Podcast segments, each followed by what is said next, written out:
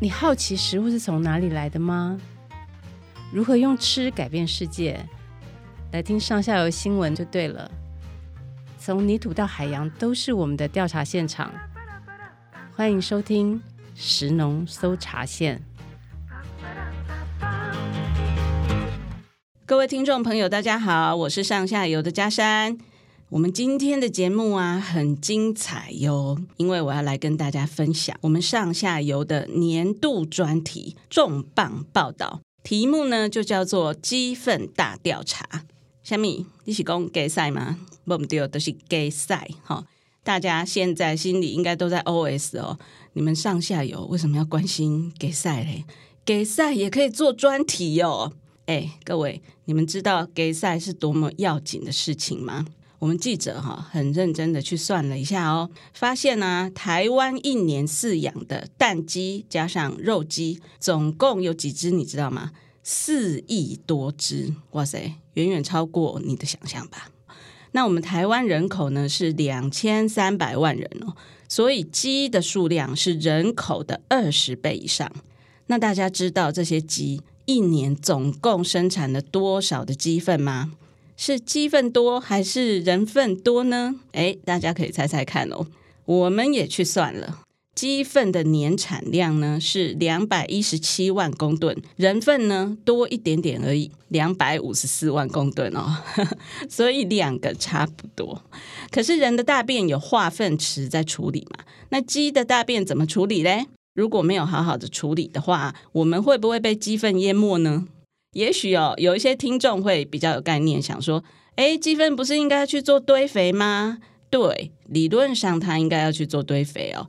可是事实上呢，却是它根本就没有好好的去做堆肥，只是随便晒一晒，就直接被撒到农地里面哦去做肥料了。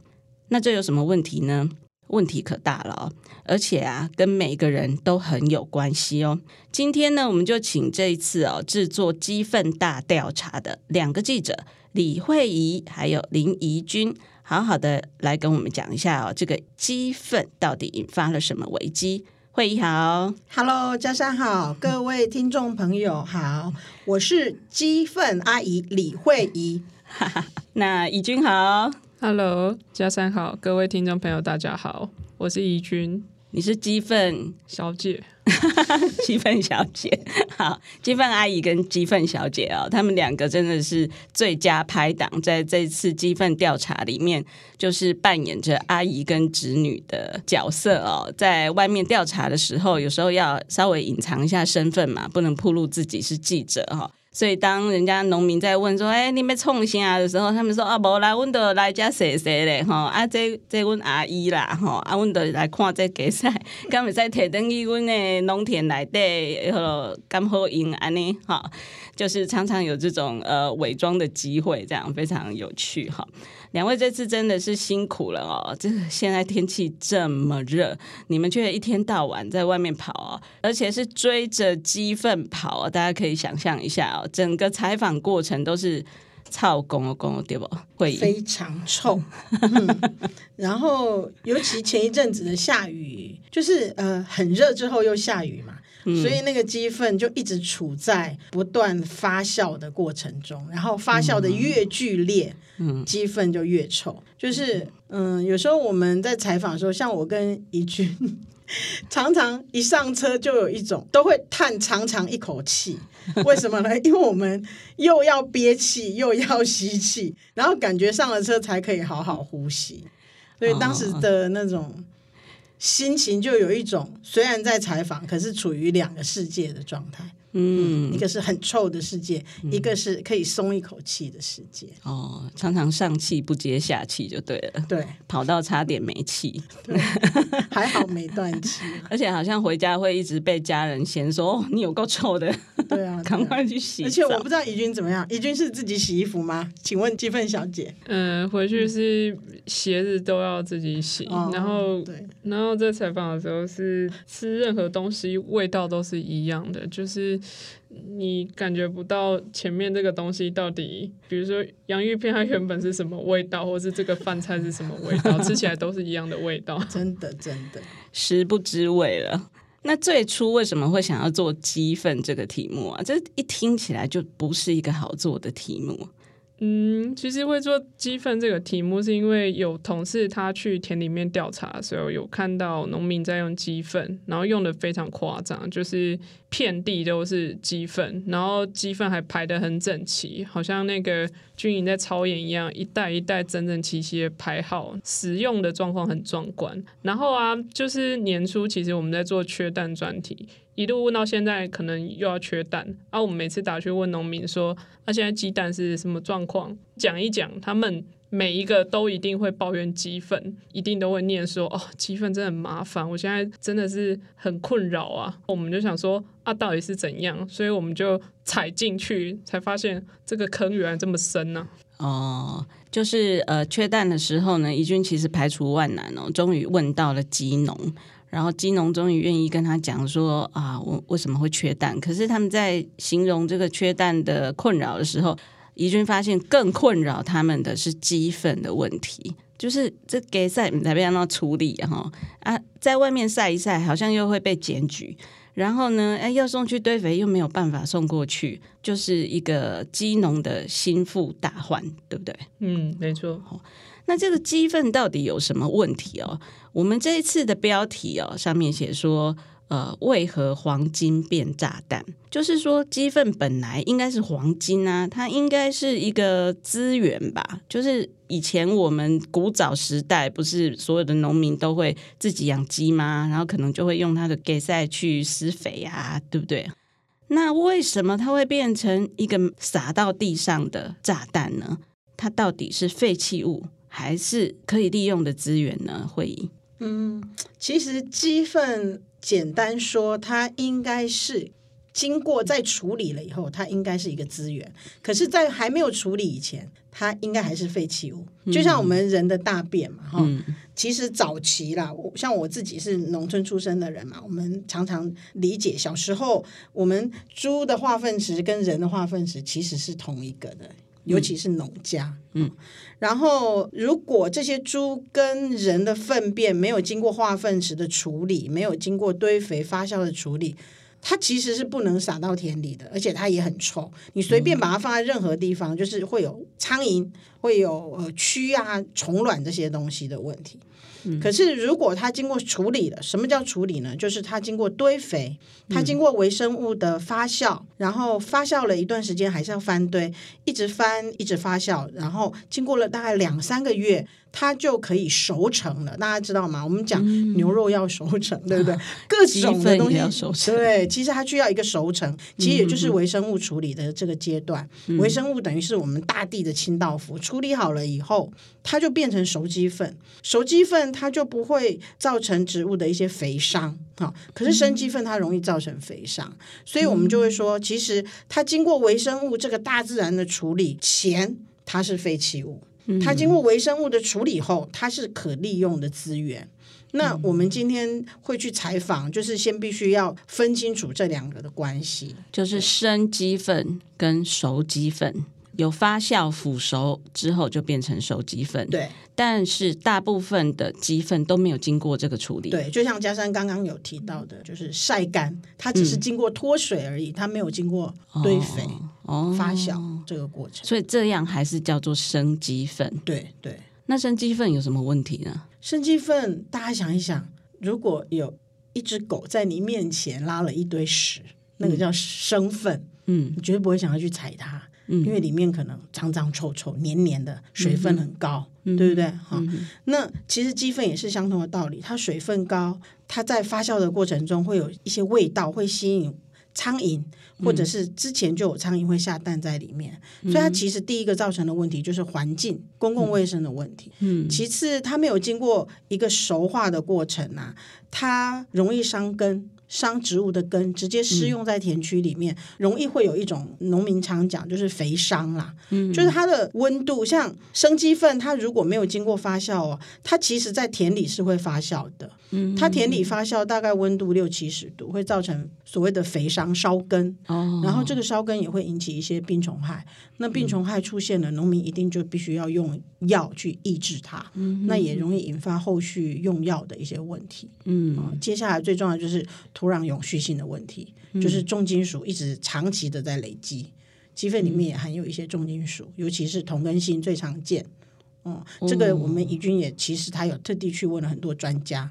哇，慧仪刚刚讲的三大问题哦，其实我们从来都没有想过哦，就是呃，原来鸡粪除了脏脏臭臭以外，我们可能比较常看到的是第一个问题，就是苍蝇。对，对不对？对，有一些呃旅客啊，他们到那个清境农场有没有到高山上露营的旅客？对啊，梨山啊那边的时候，啊，就发现什么苍蝇这么多？这边不是高山吗？高山应该是没有什么虫的啊。结果原来那些苍蝇是因为附近在种高丽菜啊，附近在种这些高山蔬菜，用了很多的生鸡粉，所以苍蝇超级多。那苍蝇。臭味，这个是我们显而易见的。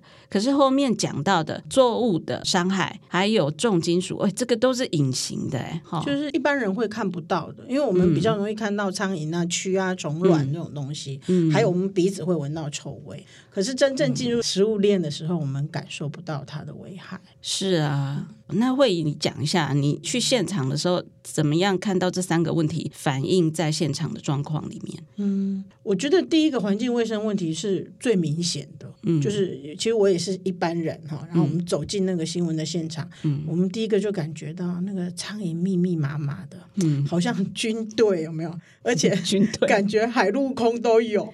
有一些在空中，嗯，一直飞，一直飞，震动翅膀。嗯、然后有一些就是陆地上，它就粘在那个鸡大便上。嗯，然后有一些呢，鸡粪的水分如果过多的时候，它会流出来在地面嘛。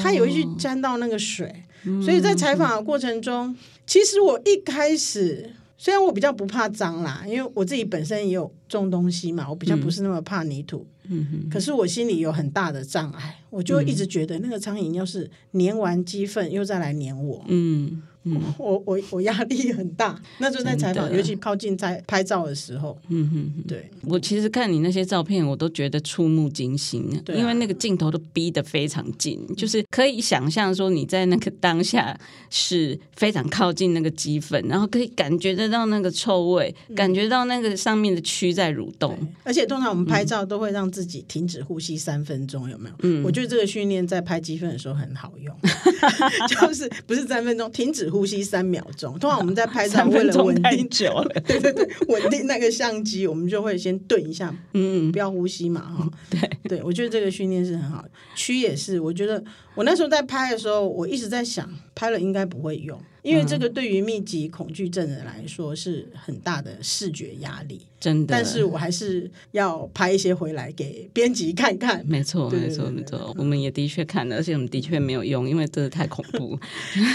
然后第二个，我们就讲作物的烧根引起的问题。因为鸡粪它如果没有经过堆肥、发酵、腐熟的过程，它其实等于是把这个过程挪到田里进行。就是这个过程，鸡粪并不会说。进了田里就不会去进行微生物的分解这个动作，嗯、所以它在田里遇到水，它还是会有堆肥的效果。所谓堆肥效果，就是微生物一直在分解它，嗯、而且越分解越剧烈，然后就会开始产生温度，六十度到七十度的温度。嗯、那你想想看，我们人如果长期去碰六十到七十的温度是受不了，嗯，何况是植物。所以植物的根部会有很多枯萎的现象，这这些大家在报道里就可以看到。像我们那时候拍的就是韭菜的烧根。嗯，那它韭菜烧根也容易引起一些病啊，什么软腐病啊、刺锈病、紫斑病等等的，嗯、还有一些线虫的问题，嗯、或者是潜蝇，就是潜潜水的潜，苍蝇的蝇，潜蝇的问题。然后一有这些问题，农民都不会想到它是用生鸡粪造成，哦、他会觉得，哦，我的植物生病了，我的作物生病了，赶快撒药，赶快预防，或是赶快对治。那这种就很容易过度使用。哦，所以也许农民他们观察到的很多病虫害，并不是因为他们没有照顾好它，或者是天气的问题，或真的是病虫害，而是他们自己施了生鸡粪，对，然后这些病原都藏在生鸡粪里面，对，然后跑出来，对，哦，然后就是烧根引起的这些病啊，嗯、就你烧根，你植物就会虚弱，嗯、虚弱了以后就容易得病。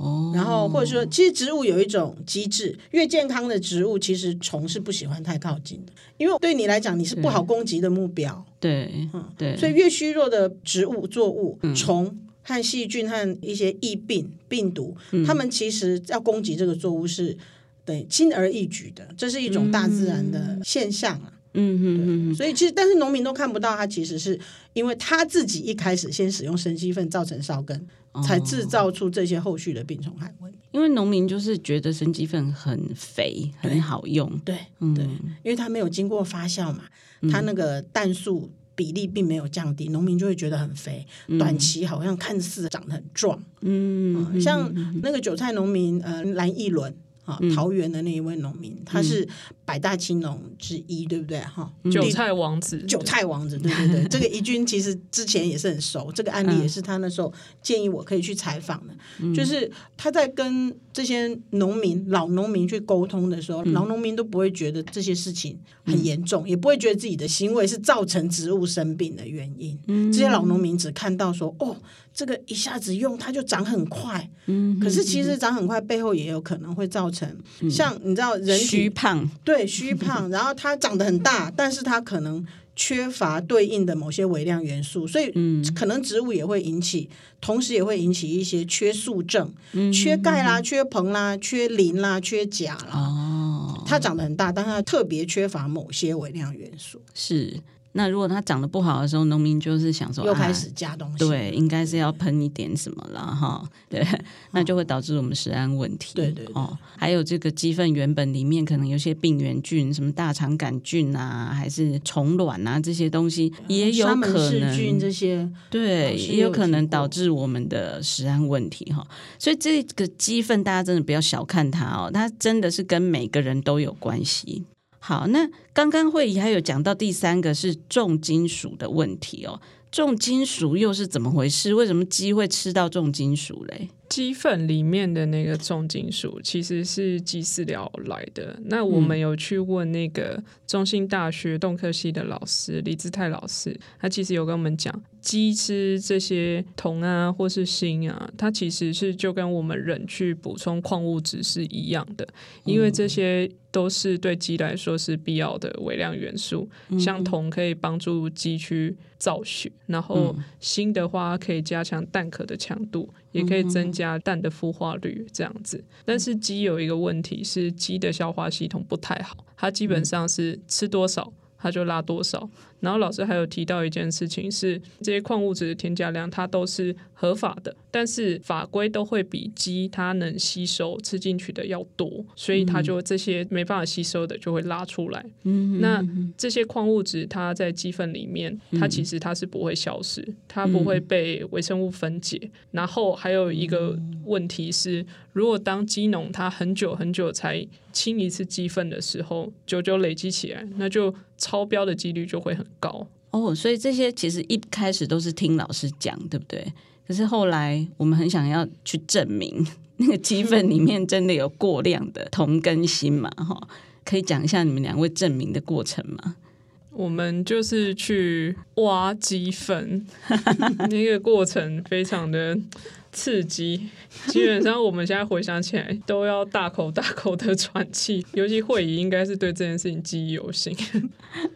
没有，我会觉得这其实像我跟怡君啊，我们两个平常在跑新闻都各跑各的嘛，哈、嗯，而且我们大家都是带着电脑在跑，嗯，我觉得我这一次跟他真的建立那种患难与共的那种交情，就是大家好像一起去做一件很危险、很恶心、不舒服的事情，会特别感觉有人陪伴啊，不孤单，嗯，然后那时候我第一次挖的其实是田里的。花莲西瓜园的生鸡粪，嗯，好，第一次挖，那那时候就会觉得说，既然一直说有不好，老师也说有不好，去挖挖看好了嘛，哈，所以后来就有跟嘉山啊，跟编辑大家聊一聊，去挖挖看好吧，哎，结果说好，结果我觉得挖粪有一种感觉，就是你会觉得挖了还想再挖，你想要更想去证明这件事情到底结果是怎样，是，然后编辑他也非常支持做这件事嘛，所以我们就。嗯，从田里开始挖，挖到养鸡场，嗯、然后还有挖到人家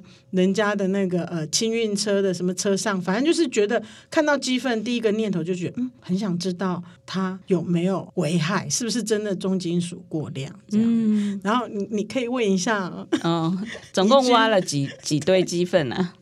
我们总共是去验了十七个，那天去验的时候。还很刺激，因为其实，在采鸡粪的时候，我们是在跟太阳赛跑。因为去挖的那个礼拜，其实大部分都是雨天。嗯、然后，嗯、但是如果说它下雨的话，其实对不管是你挖还是作业上来说都很不方便。然后我们只剩下那个上午，就是跟着阳光在赛跑，就是一路开着车在彰化这边挖。那其实我们十七个不是只有在彰化，也有在。南投高山的那个高丽菜园，然后也有刚刚会讲的花莲的西瓜园，嗯、那这方院跟大城是最多的啦。那高雄的养鸡场啊，还有台南的芦笋园，我们也有去挖来验，嗯、然后结果最后验呢，这十几件拿去验，里面呢铜超标的有四件，锌超标的有十件，嗯、然后两种都超标的有三件。嗯、我们算一算呢，超标率大概就是六十四 percent 左右。然后这些超标的样本里面，铜它残留值最高，它到两百一十六，锌最高到九百零一。啊，这是多高呢？就是我们要符合法规的话，铜它只能是必须在一百 ppm 以下，锌必须要在五百以下。那你就看说，哦，这个超标的量。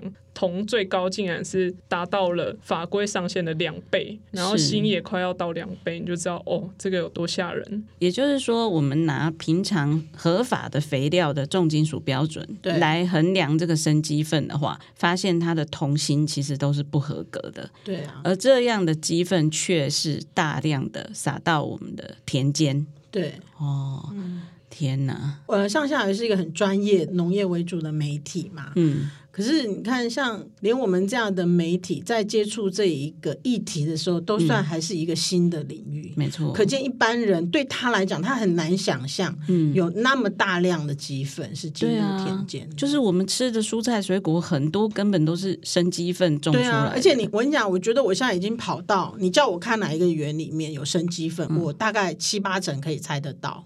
以前我都没有那种能能力呢，以前都会觉得哦，那就是肥料袋。因为他远远看就是肥料袋，你知道吗？对。后来这两三个月这样琢磨了以后，被磨练了以后，我开始会靠近它。嗯。第一就是像中医一样望闻问切，你要先去闻它，然后看它的外观有没有正式肥料登记证那些东西，然后看它包装的方式。嗯嗯。不知道，呃，佳珊你有没有印象？就是早期的时候，如果用谷。谷是不是也一袋一袋？嗯、然后老农民会用粗的针去穿那个谷袋，绑起来。哦，你你说稻谷啊？对，像很多生鸡粪也是用这样穿的方式。哦，那、啊、你看一般台肥或者是像农友那种肥料，他们就是用机器，对，机器绑的封的嘛，封口的。你只要看到是用那种像是鼓包的绑的方式，嗯哼哼，那个几乎都是生鸡粪。哦，看起来比较原始，对对对，上面没人工感很强，上面没有标示，对，对，对，没有标示，然后靠近去闻它，打开来里面那个还有羽毛，对，生鲜的羽毛。哎，这就是生鸡粪了哈！以后大家到农田里面就可以稍微辨识一下，稍微望闻问 切一下。对，谢谢慧仪的传授哈。嗯、那请问一下，我们在田区就是哦，看到很多生鸡粉，那到底有没有统计的数据啊？嗯，其实当然我们现在报道里面都是有，但是去找这个数据的过程，应该是算很艰辛的一个过程，因为、嗯。第一个，你去打说鸡粪的统计数量，其实有的那些数字都是民国九十七年，就是你查到的，其实都是很久以前。嗯，然后几乎我们每一个受访者，无论是你去问，比如说问地方政府，或是问学者，他说哦，这个一定算得出来。可是到底它有多少标准的量？其实这个是前面一直没有找到，然后后来是跟畜牧处这边去问，他有提供农委会有公开一个叫绿色国民所得。账里面可以看到说禽畜粪的量，但是去看那个数字，我自己是觉得不太安心，因为觉得怪怪，因为它上面说一年产出来，它只有第一个它是只有全部只算干物，然后第二个是他说一年没有处理的量，鸡粪加猪粪一年它没有处理好就直接进农田的只有两百三十四公吨，然后这么少。对，这其实跟我们两个在现场看到的不符。我们想说，嗯，农民都很豪迈，一分地就一百包、两百包起跳在那边用，嗯、真的只会有两百三十四吗？所以一包多少？你一包大概就三十公斤到五十公斤。所以你就想想看说，说如果每个农民甚至高三一次都是几千包、几千包在叫，嗯、那两百三十四公吨这个数量怎么就？怎么想都觉得是怪怪的，所以后来就是又去跟他们问了好几次，鏖战了很多次，最后他们提供了一个数据，我们才发现说，原来其实真正没有发酵就直接下田的生鸡粪的量有一百六十四点九二万公吨。哇！然后我们再去对比那一年的同年的年份，那一年全台湾的鸡粪的产量差不多是两百一十七万公吨，嗯也就是说。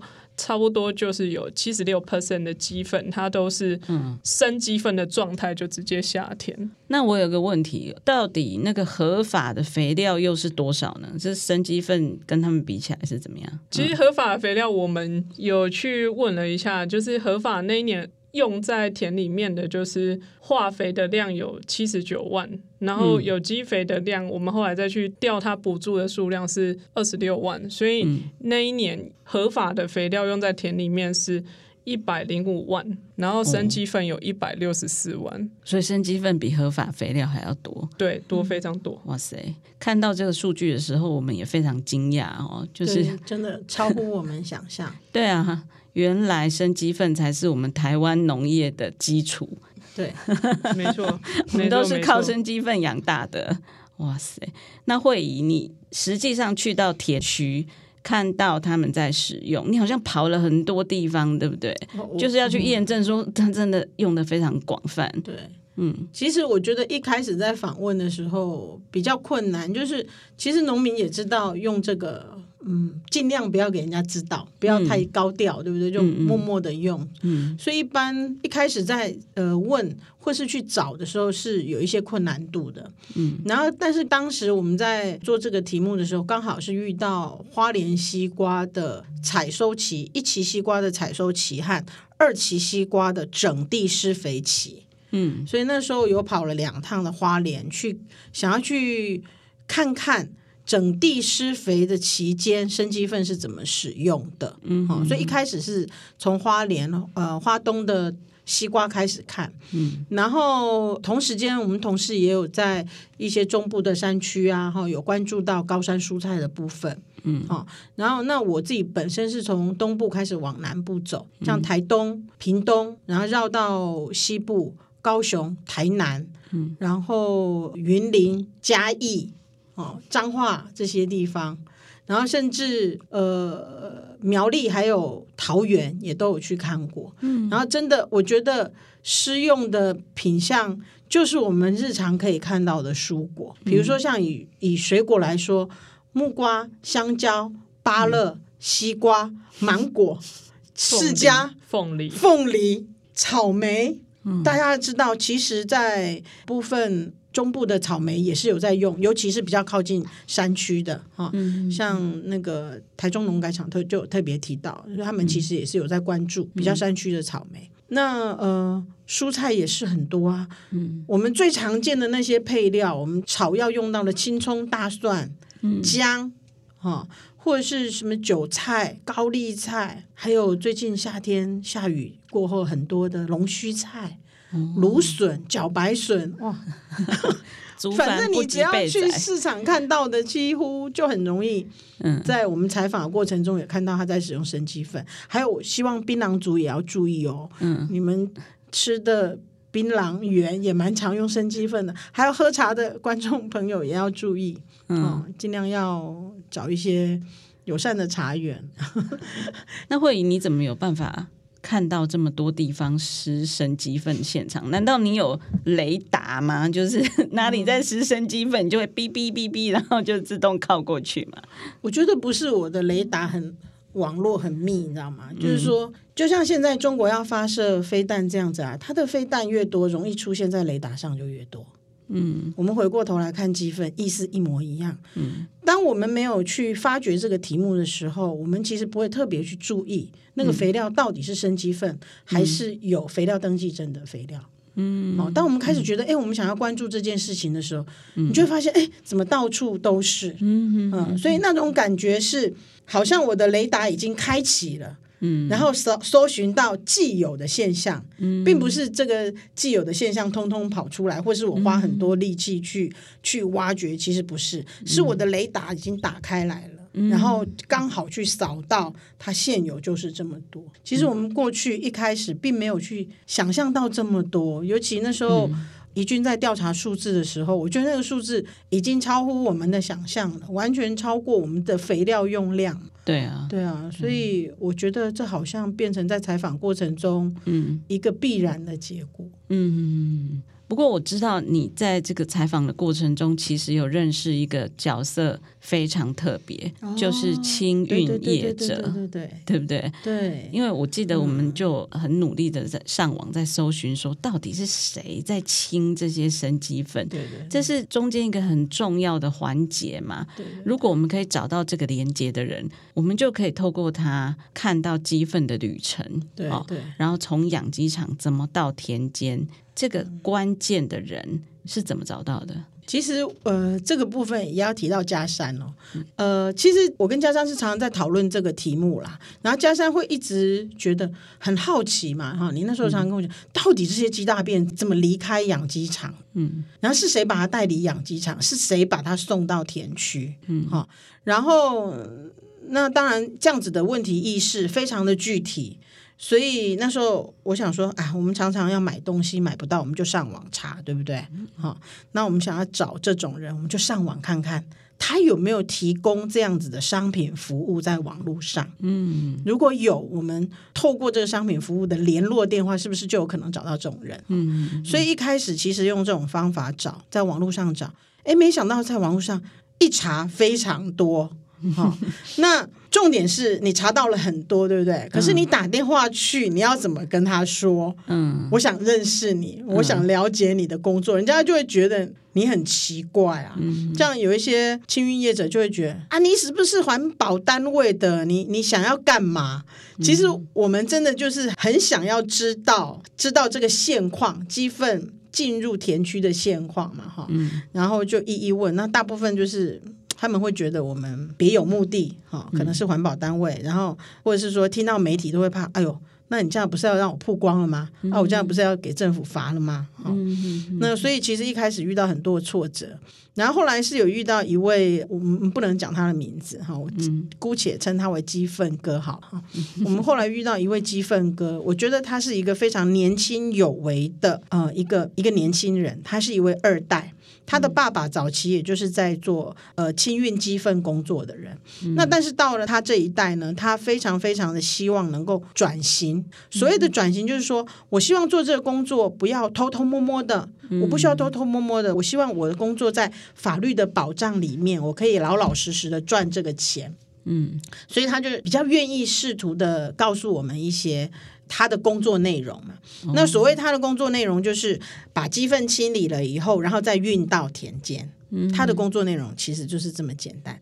但是你要想想看，呃，他愿意暴露在媒体面前让我们跟拍，其实花了非常长的一段时间，嗯、我们甚至彼此也认识彼此的家人，嗯、我们有一定的、一定的呃坦诚的关系，嗯，好、哦，是要让他理解我为什么这么做，我是一个什么样的人，我们住在哪里、嗯、这样子，嗯、那他也愿意相对的坦诚他的身份和他的工作状态，所以透过他，我们进到了一些养鸡场，嗯、看他怎么在清鸡粪，嗯、然后那清完了以后，我们也跟着他的车子。然后到田间跟、嗯、跟他去施肥，嗯，所以因为有他的关系，所以我们在采访的过程中，那个目的就非常的清楚了，嗯，好，就比较不会是哎到处像无头苍蝇一样把雷达架起来才能够看到，而且我们是很有一些问题意识的，可以去做访谈，是，哎，访谈他，访谈访谈农民跟他买鸡粪的农民，嗯、他们的心情。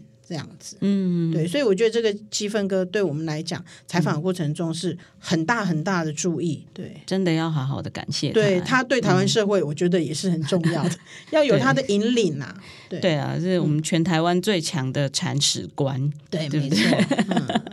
嗯、因为有他们，孩子去工作，对啊，因为有他们，我们台湾才没有被鸡粪淹没。哎，对啊，对对，他也常常这样讲。他说还好有我们这种人在做这种大家都不愿意做的事。真的，可是没想到，就是他其实是走在一个法规的灰色地带，因为很多的清运业者，他可能并没有拿到这个所谓呃废弃物清理的执照，以及废弃物的清理的执照。对，然后再来就是呢，生鸡粪在我们现在的法规里面它是不能卖的。对，可是其实生鸡粪到处都在卖啊。哦、对对对，那它就会变成一个呃有法但是没在管的一个状态。这也就是他们会害怕曝光的原因之一。对对对，好的，哇，这个鸡粪的故事哦，实在是太精彩了，我们必须要分两集才讲得完呢。因为这一集呢，呃，我们先讲了这个鸡粪有什么问题，然后鸡粪在田间怎么样被使用哦。那在下一集里面呢，我们就要来谈说，诶，那生产鸡粪的这些养鸡场，他们到底为什么没有办法好好的处理鸡粪呢？还有鸡粪，它正常应该要怎么处理啊？它应该要去堆肥，那为什么堆肥厂没有办法在它的岗位上把这件事情做好呢？好，那呃，就请大家呢再期待一下下一集喽。以上内容是由上下游新闻团队制作，我们是一个线上媒体，特别针对农业、食物跟环境制作每日新闻与深度的调查报道。欢迎大家上网搜寻上下游新闻市集。